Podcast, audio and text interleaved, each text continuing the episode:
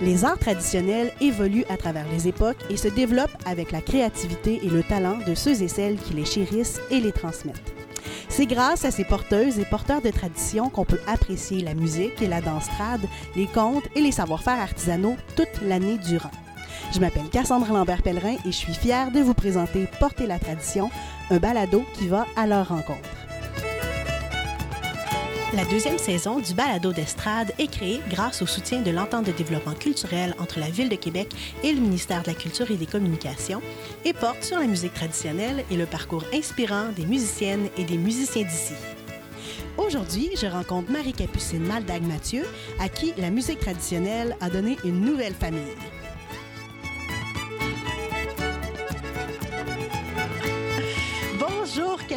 Merci beaucoup de participer à ce balado euh, Porter la tradition avec moi aujourd'hui. Ben merci d'avoir pensé à moi, c'est un plaisir aussi. pour, euh, pour commencer tout ça, est-ce que tu voudrais me parler de toi, mais en tant que musicienne, un peu ton parcours, qu'est-ce qui t'a amené là, à la musique en général? Oui, ben le, parcours musical, là, dans mon cas, a commencé euh, assez jeune, vers 7 ans. Il y a eu une offre de cours de violon dans la région, puis euh, ben, mes parents m'ont juste demandé si ça me tentait. C'est pas que j'avais un intérêt tant que ça pour ça, mais tu dis à une petite fille, veux-tu des cours de violon? Ben moi, j'ai dit oui. ça a commencé de même. Puis là, j'ai fait du violon classique, euh, tu sais, comme ça, euh, parascole, ben, un peu après l'école. quand même, j'en ai fait pendant plusieurs années. Puis après ça, j'ai commencé des études dans différentes choses jusqu'à temps que je me dise que finalement, j'avais le goût d'étudier en musique. Je suis allée au cégep en musique, puis à l'université en musique. Puis, euh, c'était toujours pas mal. Euh, il n'y a pas de musique traditionnelle dans ma famille, là. Pas du tout. j'ai la moitié de ma famille qui est belge. Déjà là, euh, il n'y avait pas de, musique traditionnelle québécoise. C'était vraiment très classique. Puis de l'autre côté, du côté de mon père, mon grand-père chantait un peu des chansons, mon père jouait de la guitare, mais plus style chansonnier. Fait que là, euh, pour moi, la musique traditionnelle, c'était pas grand-chose. C'était pas présent. Puis c'était. Euh, j'avais même, je, je, dirais, beaucoup de préjugés envers cette type de musique-là, surtout parce que je connaissais pas, mais aussi parce que moi, j'avais appris euh, à tenir le violon d'une certaine manière, puis de, d'apprendre d'une certaine manière. Fait que quand je voyais des, des violonneux qui jouaient avec le poignet cassé ou des affaires de même, j'avais comme des, des je dirais, des, malheureusement, des jugements, tu sais. Euh, mais tu sais, j'ai porté peu d'attention à la musique traditionnelle jusqu'à temps qu'à un moment donné, c'est arrivé que dans ma vie, ça l'a adonné que j'aille euh, dans un camp de musique traditionnelle. C'était le camp de souche à oreille euh, que Rachel euh, organise avec une, petite équipe. Puis dans ce camp-là, c'était vraiment mon premier contact. Puis ma plus grande surprise, c'était de voir qu'il n'y a pas eu de partition de toute la fin de semaine, mais rien. Mais beaucoup de musique, là, tu sais. Puis euh, là, j'ai rencontré plein de monde super intéressant, dont euh, Denis Maheu qui m'a dit euh, à un moment donné qu'il lui faisait du violon classique aussi. Puis quand il a goûté à la musique traditionnelle, il n'est pas retourné au violon classique. Puis moi, dans ma tête, ça faisait ça m'arrivera pas. Mais c'est pas ça qui s'est passé. Finalement, ben là, il y a aussi que j'ai rencontré dans ce camp-là la famille euh, Rachel, Sabin, le frère Rachel, Martin, qui est devenu mon conjoint. Fait que je me suis mis à baigner dans la musique traditionnelle puis à découvrir un monde fascinant euh, puis tellement plaisant que finalement, pour, entrer en contact avec tout le, réseau, je me suis mis à apprendre des tunes, puis à avoir un plaisir fou à les apprendre, puis pour pouvoir, dans le fond, au départ, je voulais juste jouer avec les autres, fait que je me suis mis à, à apprendre pour jouer avec les autres. C'est comme ça que je me j'en suis venue à faire finalement la musique classique. J'en fais plus ou moins. Ben ça revient un peu, c'est par vague, mais je trouve que le côté social de la musique traditionnelle m'a vraiment euh, charmée. Puis c'est pour ça que, que j'en suis venue à en faire pas mal. Mm, euh, c'est ça au moment d'apprendre justement cette musique-là, donc la, surprise de dire OK, fait que ça s'apprend pas de partition. Donc ce, transfert-là dans, ton cerveau de quelqu'un qui a toujours joué avec des partitions, comment ça s'est passé finalement? Euh, au début, dans le les premières fois que j'ai appris, euh, ben, j'avais sûrement déjà appris un peu à l'oreille, mais vraiment, c'était pas une pratique courante dans, mon, dans ma vie de musicienne plutôt classique. Euh, au camp, c'était quand même un peu d'effort là, pour moi d'apprendre une mélodie à l'oreille puis de la mémoriser. Fallait y aller petit bout par petit bout, puis répéter souvent pour que, ou que moi, je répète souvent pour la, mémoriser. Mais ce qui a aidé quand même, c'est que je me suis mis à fréquenter Martin, qui est un bon violonneux, puis que lui, sa manière, ça a toujours été d'apprendre à l'oreille. Puis moi, quand je, je, me suis mis à le fréquenter, ben moi, c'était toujours partition. Fait que la seule manière qu'on avait de jouer du violon ensemble, c'est que j'apprenne les tunes qu'il connaissent. Parce que euh, lui, il n'avait pas nécessairement le désir de se mettre à faire du violon classique. Là. Fait que euh, je dirais que j'avais une très, très grande motivation à apprendre à l'oreille. Puis je me suis mis, euh, au début, Martin, quand il me montrait des tunes, là, quand même, c'était ben, aussi que je connaissais aucun air. Là. Il y a ça, quand t'as pas les airs dans la tête, c'est aussi plus long de les mémoriser. Fait que c'était quand même assez long, mais je faisais tout mon possible pour que ce soit pas trop long. mais j'en suis venue à développer quand même après plusieurs années. Mettons, ça fait depuis 2013 que j'ai me suis mis à côtoyer la musique traditionnelle. Donc, ça fait pas si longtemps que ça, mais euh, je me suis mis à développer des aptitudes là, vraiment pour apprendre à l'oreille, puis ça va beaucoup plus vite, mais c'est aussi que là, je me, me suis mis à en écouter plein, puis le langage, il, les mots utilisés en musique, là, il, est plus, euh, comment je pourrais dire ça? C'est un langage que je connais mieux, là, fait qu'à mémoriser puis apprendre, ça se fait vraiment plus vite qu'au début, là. Mm. Puis euh, dis-moi, à travers justement cette expérience de découvrir la musique, à quel moment ça t'a donné envie de dire Hey, j'aimerais ça faire des spectacles de ça, pas seulement jouer pour le plaisir, euh, mmh. rencontrer des amis et jouer, mais vraiment euh, dire OK, j'ai envie d'aller sur la scène avec cette musique-là? c'est une bonne question. En fait, ça s'est passé tout à fait naturellement. Là. c'est plus que à force de jouer avec Martin, vu qu'on s'est mis, ben c'est ça, on s'est fréquenté, on a joué ensemble, finalement, on s'est mis à habiter ensemble. Donc, il y a un répertoire à deux qui s'est créé naturellement. Euh, parce qu'on jouait du violon les soirs ensemble, parce qu'on a passé beaucoup de temps à, jouer. Fait que là, au début, on apprenait les mêmes tunes. Ensuite, on s'est mis à rajouter un peu d'accompagnement, rajouter un peu de chansons, rajouter ci, ça, ça. Puis le répertoire, puis on faisait seulement les, pièces, les chansons qui nous plaisaient. Donc, on est arrivé à monter un genre de répertoire que les autres aimaient écouter. Fait que ben là, on s'est dit ben euh, on a commencé par des petits contrats par-ci par-là jusqu'à temps que ça devienne euh, des spectacles puis des choses comme ça, une manière de, gagner des sous aussi qui est tout à fait euh, plaisante là. Mm. Puis il y a aussi, ça me fait penser, il y a la musique traditionnelle, le violon, tout ça, mais il y a quelque chose qui, que j'aime énormément qui fait partie de ça, c'est la danse.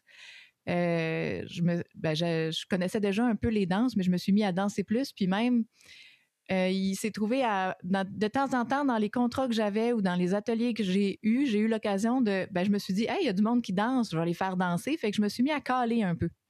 Mais ça, c'est un autre aspect que j'ai trouvé, euh, que j'ai découvert là, avec la musique traditionnelle. C'est une musique de danse. C'est relié, tout ça, la danse, la musique. Euh, fait que je me suis mis, c'est ça. Dans le fond, j'ai développé aussi le, le cal, puis c'est quelque chose que je suis pas mal euh, heureuse parce que moi, j'adore danser. Donc, quand des gens ont du plaisir à danser, là, je suis ravie, là, aux petits oiseaux.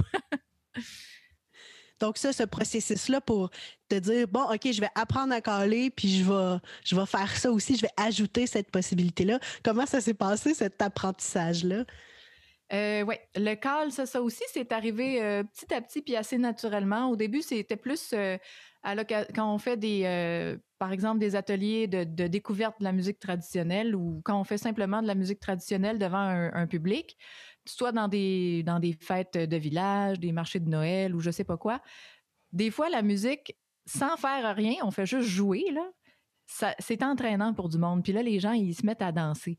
Fait que quand j'avais le goût de. Quand je vois des gens danser devant moi, ben, je me suis dit, tiens, je vais, je vais leur faire faire. Euh, au début, ça commence tout simplement, je vais leur faire des petites rondes, des petits crochets, euh, refoulades. Mais petit à petit, à un moment donné, euh, tu sais, je faisais de plus en plus. Puis à un moment donné, je pense la première chose, c'est Rachel qui m'a engagée pour du call parce que tous les calleurs étaient pris. Ils, en avaient, ils étaient tous euh, partis à quelque part en même temps.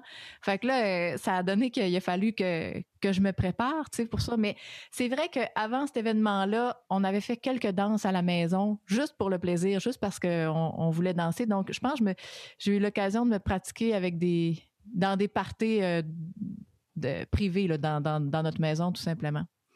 Mais euh, fait que c'est ça. Là, à partir de cette fois-là où tous les calleurs étaient pris puis que j'ai eu un contrat de call, ben après ça, ça arrive que quand ça arrive, cette situation-là s'est répétée. Ah bon, ben on n'a personne, qu'est-ce qu'on fait? Ou même euh, des fois, c'est un contrat qui arrive, on veut on veut faire euh, une veillée pour un, un, mariage ou quelque chose.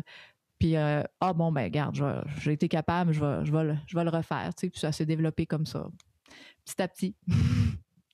bref, tout ça s'inscrit bien naturellement dans de, la pratique à la, à la scène, au contrat. Ça, ça vient naturel finalement.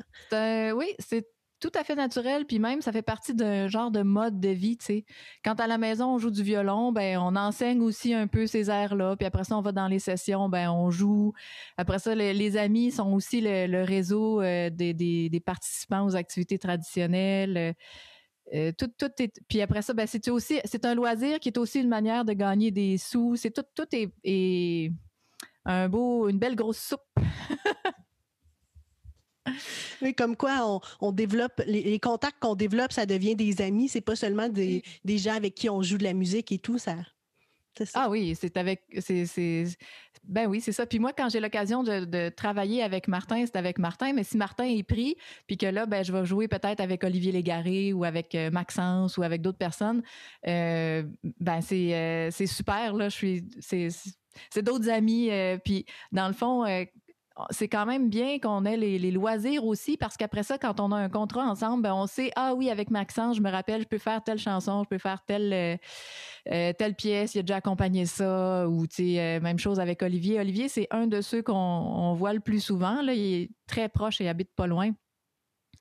Fait qu'on entretient un petit répertoire avec nous trois dans le fond, Mathieu, pas Mathieu, Olivier, Martin puis moi. Euh, fait qu'après ça, quand on arrive dans un contrat, ben, oh, on sait qu'on joue ça, puis on y va, c'est. Hmm. C'est comme si vous aviez pratiqué sans vraiment pratiquer. ouais. Un peu ça, oui. On pratique quand même euh, mais oui. avant, là, mais. Hmm. Dis-moi, c'est quoi la, plus belle expérience que tu as eu à vivre jusqu'à maintenant euh, grâce à la musique traditionnelle?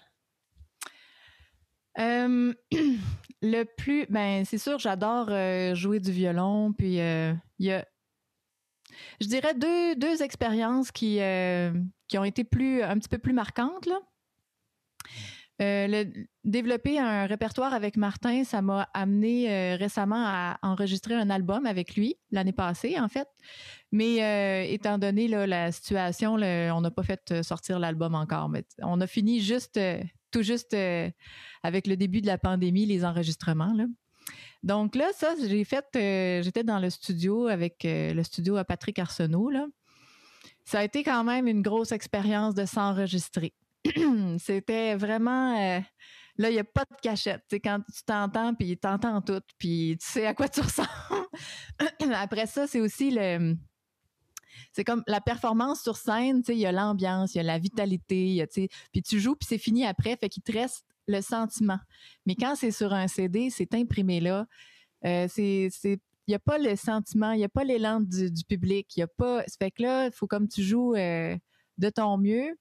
Faut que tu aies confiance en tes affaires, mais c'est comme euh, c'est pas mal émotionnel aussi. Surtout que, tu sais, là, nous autres, c'était simplement un duo dans notre enregistrement, mais il y a quand même euh, beaucoup de, tu sais, c'est un peu varié. Là. Moi, je fais un peu d'alto, euh, Martin un peu de mandoline, un peu de guitare, mais c'est surtout deux violons avec accompagnement, mais il y a aussi un peu, bon, il y a de la podorythmie, il y a de la chanson.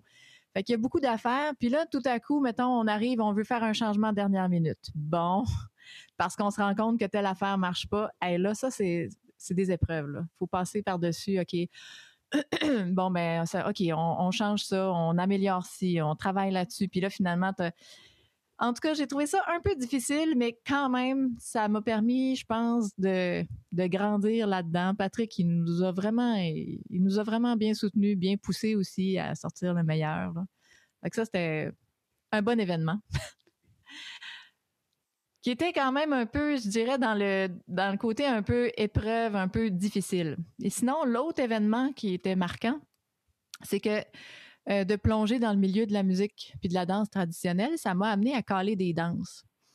Puis ça, euh, ça m'a même amené à, à créer, je dirais, avec l'aide de Martin, la veillée de danse de Lévis. Puis ça, c'est un projet euh, personnel, tu sais, qu'on c'est juste, au début, c'est ça, on dansait dans notre maison, mais tu sais, c'est qu'après huit personnes euh, qui dansent, là, tu sais, on peut pas mettre un autre set. Fait que là, de là, l'idée de, promouvoir la danse à Lévis. Il y a tellement de monde ici qui. Puis le Médresse c'est un peu loin quand même de Lévis. Souvent, bon, il y a pas mal de monde. Fait qu'on a eu, eu le besoin puis l'envie de créer cette danse-là. Puis je me suis retrouvée à caler pour la veillée de danse de Lévis qu'on a créée. Euh, au départ, c'est pas que, ben en fait, c'est ça, j'engageais soit des, musiciens ou dont Martin faisait partie ou non. Puis euh, pour le call, ben je m'en suis chargée. C'est une manière de, de me dire, bon, si on commence le projet, puis s'il n'y a pas assez d'entrée d'argent, bon ben moi je, le fais bénévolement. C'est juste, je veux que le projet naisse. Fait que j'étais pas obligée. C'est comme si ça, j'engageais pas un calleur parce que ça me permettait d'être plus euh, moins stressée sur le, les revenus. Mais je me suis trouvée à caler dans le fond pour euh, dans les plus grosses veillées qu'on a eues, il y avait plusieurs sets de danse, là, peut-être 6, 7 sets de danse. Euh, et là, c'est quelque chose quand tu as plein de monde qui danse. J'ai comme l'impression de. Puis quand la danse est finie, les gens sont tous contents, ou pas mal en tout cas, là, j'essaye qu'ils soient tous contents. Après ça, ils viennent me voir, puis hey, c'était le fun, puis j'aime ça quand c'est toi qui cales, puis la sensation là est vraiment après ça je me sens comme sur un nuage. J'ai rendu plein de gens contents euh, ils ont passé une belle soirée. Donc je, suis pas mal fière de ça. Puis ça c'est nourrissant là comme euh. fait que l'aspect euh, animation d'une veillée là ça c'est un autre événement assez marquant La, même affaire m'est arrivée dans une, école pour, pour les fêtes de pour une dans le fond l'école Joseph François Perrault nous avait engagé une couple d'années pour faire une danse euh, à l'occasion des fêtes de Noël puis ça c'est une autre c'est là c'est l'énergie des adolescents là je cale pour des ados là qui sont en feu. C'est leur dernière journée. Ils partent en vacances de Noël. Ils ont du plaisir. Y a, quand ils ils tournent, là, où ils font une promenade à la gang, ils sont je sais pas combien, ça c'est encore plus que la veillée de Lévis, là. il y a comme plein de sets, il y en a peut-être 10 ou 12, je sais pas. Ça fait du vent sur la scène là, quand ça tourne. ça, c'est magique, là, cette sensation-là de caler pour puis de faire danser, euh, de guider des gens comme ça qui ont du plaisir, c'est quelque chose. Mm-hmm. C'est comme euh, le corps, ça devient un peu comme une façon de canaliser l'énergie que la musique nous donne, mais en des mouvements plus organisés finalement. Là. Oui, puis en groupe où personne n'est laissé de côté. si tu veux participer, tu, tu, tu, tu suis. Tu n'es pas obligé de connaître quelque chose. Le caller, il vient simplifier la situation. Dégêner un peu ceux qui seraient gênés. Euh. Mm. Wow. on, a hâte hein, de danser, ça. Ah ben là, je te dis, la prochaine veillée, là, moi j'ai mon rêve, là, ça serait que la prochaine veillée après pandémie, là, elle dure toute la nuit, qu'il y ait au moins 10 calleurs, 30 musiciens qui se relayent sans arrêt, euh, une, des centaines de danseurs, de la bouffe à minuit, ça serait là, ça serait le fun. On a notre objectif déjà. ouais. Dis-moi donc quelqu'un qui qui joue peut-être de la musique ou pas nécessairement, mais qui aimerait ça euh, se mettre à la musique traditionnelle. Qu'est-ce que qu'est-ce que tu penses que ça prend pour jouer la musique trad finalement? L'enthousiasme et l'enthousiasme. en fait, quelqu'un qui veut intégrer une session, euh, s'il s'y met, là, qui se met à écouter au début, assister aux sessions, puis euh, écouter, écouter, écouter, puis ensuite essayer, essayer, essayer. Après ça, si la personne a envie d'avoir un, prof qui donne des petits coups de main, puis euh, qui donne des petits trucs de... Bon, pour le départ, c'est sûr, la posture, euh, apprendre un peu les, notes, ça peut aider d'avoir des cours. Mais quelqu'un qui veut apprendre à l'oreille, il suffit de, se présenter aux événements, d'assister, écouter, essayer. Quelqu'un qui veut, c'est... Il n'y a pas de... Il y a personne qui peut pas y arriver, là. Hmm. Bref, ça prend de la motivation puis du temps un peu, c'est ça. Ah oui, ben ça, du temps, ça, ça en prend beaucoup. ça, c'est sûr, ça, ça, va prendre beaucoup de temps. Il n'y a pas de secret. Là. C'est quelqu'un qui y met du temps, il va y arriver. Fait que pour y consacrer du temps, il faut, faut que ça devienne une priorité euh, ou dans les priorités. Quelqu'un qui, euh, qui, aime vraiment cette musique-là ou qui veut vraiment jouer avec du monde, il va. Euh, il suffit ouais, d'y mettre du temps, puis de passer du temps avec son instrument, puis. Hmm. Maintenant, on serait rendu à une petite euh, série de questions en rafale. Oh! Alors, euh, tu peux, euh, tu me réponds, tu n'as pas besoin de réfléchir bien, longtemps, tu fais juste me répondre rapidement sans nécessairement te développer là, chacune de tes réponses. Donc, j'ai cinq questions en rafale. Alors, la première, c'est quoi la première pièce de musique traditionnelle que tu as apprise? je, Ah, la première! Ouais, ouais, la première, je crois que ça doit être le ril du poulet sur une partition quand je devais avoir une dizaine d'années. Donc, c'était dans, mon, dans ma vie classique, là. Uh-huh. Ça devait être euh, le ril du poulet. la dernière pièce que tu as apprise. Oh, la dernière pièce. Alors là, on est en pleine pandémie et je joue du violon de temps en temps avec Martin. J'ai dû apprendre. Qu'est-ce que j'ai appris dernièrement? Hmm. Peut-être des pièces d'Édouard Richard, quelque chose comme ça. Parfait. Ça te prend combien de temps à peu près apprendre une nouvelle pièce? Ah ouais, apprendre une nouvelle pièce. Si je l'ai entendue plusieurs fois, ça va aller assez vite. Je vais, je vais jouer. En fait, j'aimerais, pour apprendre une pièce, quand quelqu'un la joue avec moi, quelques tours, là, ça se peut qu'il y ait des petits bouts que, ah, ben, joue-moi donc ce petit bout-là que j'entends pas ou qu'on ralentit un peu. Donc, euh, si j'ai entendu la pièce beaucoup, puis que je l'ai en tête, je vais la jouer, disons, avec le musicien qui sait la faire euh, cinq fois, puis ça va aller après. c'est, approximatif. Parfait. si, euh, si tu voulais me décrire euh, ta façon de jouer en trois mots. Oh! ma façon de jouer? Hmm. Bon, je focus toujours pas mal sur la justesse. Après ça, la propreté. Puis, euh, je dirais en troisième, le rythme. Parfait. Puis dis-moi donc, c'est quoi le contexte le plus inusité dans lequel tu as joué de la musique trad? Hmm. Ben, euh, il y a eu un événement assez inusité, là.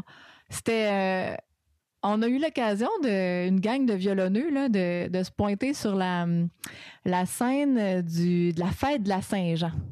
Ben avant ça, on a été quelques-uns, je ne sais pas pourquoi qu'on partait de Lévis, en tout cas, il y avait, il me semble qu'il y avait David Brunel, peut-être Sophie Lavoie, probablement Olivier Légaré, euh, Martin puis moi, quoique peut-être que Martin était déjà à Québec. En tout cas, on a pris ensemble le traversier pour aller à notre général du show des plaines pour la Saint-Jean. Puis là, sur le traversier, ben on s'est mis à on a sorti nos instruments, on s'est mis à jouer. Là, il y a quelqu'un en arrière qui, euh, qui, a sorti des cuillères, je pense, qui faisait pas partie de notre gang, puis on a joué sur le traversier. C'était pas mal le fun. Il vantait. Donc, une belle croisière musicale, finalement. Ouais. Dis-moi donc, euh, qu'est-ce que ça t'apporte de jouer de la musique traditionnelle? Pour moi, c'est le ce qui compte le plus là, c'est l'aspect social. Je fais cette musique là pour être en contact avec du monde. C'est euh, c'est comme c'est ce que j'ai adoré en côtoyant ce milieu-là, c'est que mettons après un spectacle, les gens ils se parlent tous. Des fois il y a un jam. Euh, c'est un réseau d'amis, c'est une deuxième famille. Euh, donc moi je joue de la, de la musique traditionnelle pour jouer avec avec la famille.